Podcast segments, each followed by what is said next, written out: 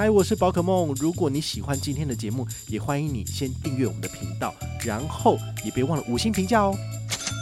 今天的主题是华航里程再度改二了。二零二四年二月一号起，长城线也不能够开中停点了。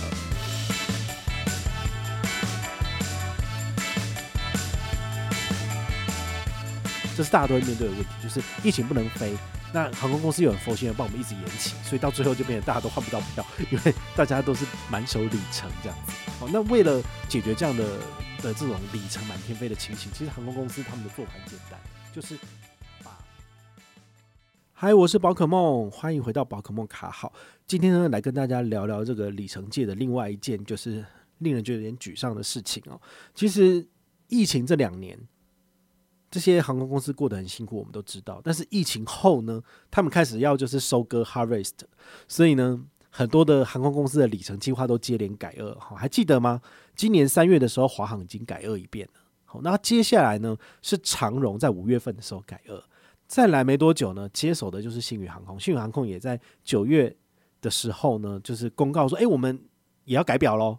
对啊，但是因为网络上一片反弹声浪，所以他们改到明年的三月一号才做改二。那没有想到说华航它这么快又要再进行改二，大概一年就改二一次吧。哦，这原因是什么？当然是因为他们觉得十六万里的里程让消费者换换出四张商务舱的票就是不划算，他们就不要让你换，就是这样子。哦，那没办法。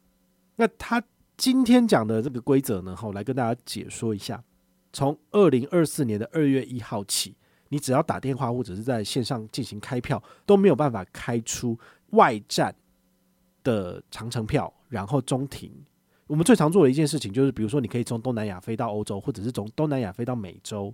那中间呢，只要选择中停台湾，你就会变成是四段票。比如说你从曼谷飞到台湾，然后停了一下之后呢，再从台湾飞到罗马好了。那从罗马回到台湾之后呢，你可以再选择去巴厘岛，因为东南亚其实就可以做开口。好，在这种情况之下，你其实呃长程线的来回票就会二变四，会变四段票。所以这个中停点我觉得是蛮重要的，因为他一个人就要十六万里。你知道十六万里，如果以中信华航顶住无限卡十八元一里来算的话呢，其实你这样刷下来就是要接近两百八十八万欸。两百八十八万这个刷卡金额，我说真的，这不是一般的小资族可以刷到的哈。这个如果你是以三百万来讲，一年一百万，你要累积三年才能够累积到哎。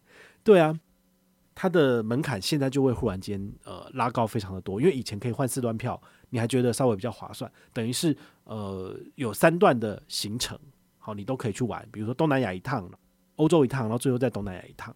但现在这种做法换下去之后呢，就会变成就永远都来回了。好，就是台北到罗马，罗马回来，好，就这样子，没有中停点，可能还有开口啊，对，但是呢，其他都没了。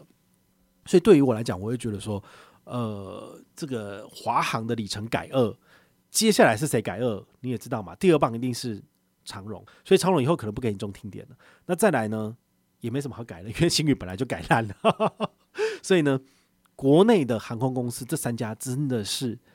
让我觉得蛮失望的，好，就是没有什么特别的竞争力。因为说真的，他们的里程兑换的这个比例，以国内经济舱三万五千里来讲，完全都没有办法跟这个 NA 来比。NA 的话就是一万七千里就可以换来回票了嘛。好，虽然说 NA 它现在的问题就是它的票太少了，大家都换不太到。哦，因为它一直执行这个里程往后延的计划，所以呢，最晚呢，我在明年的三月三十一号吧，我也是有一批。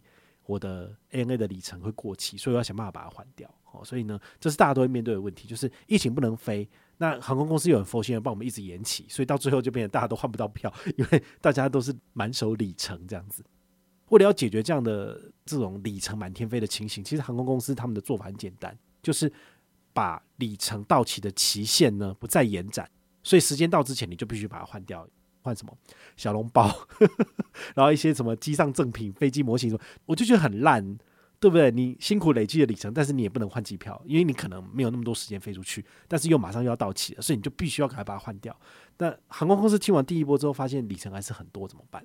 他就会做第二件事情，就是改表，他就会把兑换的里程改的这个门槛更高啊。比如说，在今年三月底之前，其实华航的话，在亚洲区，好，它的商务舱是五万里。来回票，但现在就改成六万里了。好，所以其实它已经相对的比较没有竞争力了。但它现在再改下去，连中庭都不给你，我就会觉得说，真的是让人找不到这个里程计划的的亮点。如果你是无脑刷一组，然后你真的每年可以露出几十万里的华航里程，对你来讲可能就没差，因为你就是有里程你就换票，有里程你就换票。我想华航唯一的亮点就是。你要换机票的时候，没有人跟你抢，因为它的兑换比例很烂。然后呢，现在又不能开这个中停点，所以呢，你又更容易去换到里程票了。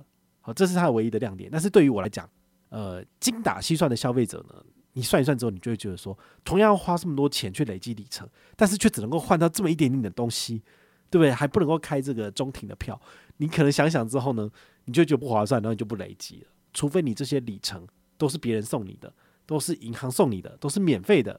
那这样的话，当然就没话讲。不然的话呢，其实我相信大家想一想之后，你可能就会 慢慢离开华航了。哦，但它还有其他的方法可以来兑换这个华航的机票，比如说它有一些这个呃航空公司的联盟，那么你可以透过其他航空公司的联盟计划的点数，然后来换华航的机票是可以的。那相对而言，有时候可能中间会有一些。呃，落差它可能就会比较划算一点，但是其实我自己本身都是用华航的里程来换华航的机票，所以我就没有特别去研究这一块。但是网络上其实很多人都有在做分享，所以你也可以用 Google 去搜寻一下，你就会知道说，哦，如果我不累积中信华航的里程，好，这个华夏里程，我是不是可以累积，比如说 HSBC 旅人卡的里程，或者是国泰世华 Cube 卡的小数点，那么去兑换到其他的航空公司里程计划，一样也可以换华航的里程。好，其实这是另外一个变通的做法。好，所以呢，就代表什么？在国内，华航的里程呢，其实它的价值应该会往下掉一点，然后大家会开始去往其他的方向，比如说一比一的兑换比例的情况之下，那可能 HSBC 旅游卡。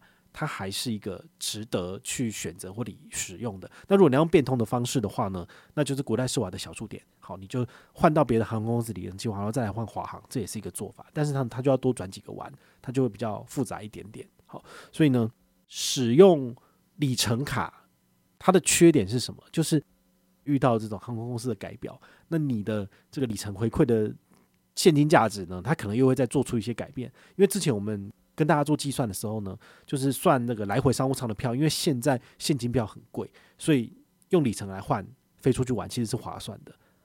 再加上这种外站的票的前后这两段所谓的东南亚或东北亚的这个机票商务舱也是蛮划算的。哦，所以之前跟大家讲的用里程换票很划算，但是现在呢，只剩下来回商务舱的票，你可能就要去思考一下，有的时候呢。可能就不见得那么的划算了哈，但是它的回馈率可能就会从比如说十趴到十五趴降到七到八趴，它可能还是比现金回馈高一点，但是呢就会明显的多了很多的限制，你就会觉得诶，相对也比较不好用，好，所以呢这是大家需要去注意的部分。但如果你要累积华航的里程来换华航的机票，目前的第一把交椅应该还是这个中信华航的联名卡。那你有兴趣有需要的话，其实还可以看我们下面的资讯栏，都有相关的介绍跟办卡连接。那如果你有任何的问题或任何的想法，也欢迎你就是到粉丝页私讯我，好，或者是留言，好，或者是抖内都可以，好，我们有看到的话呢，都会在做节目跟大家回报哦。我是宝可梦，我们下回再见，拜拜。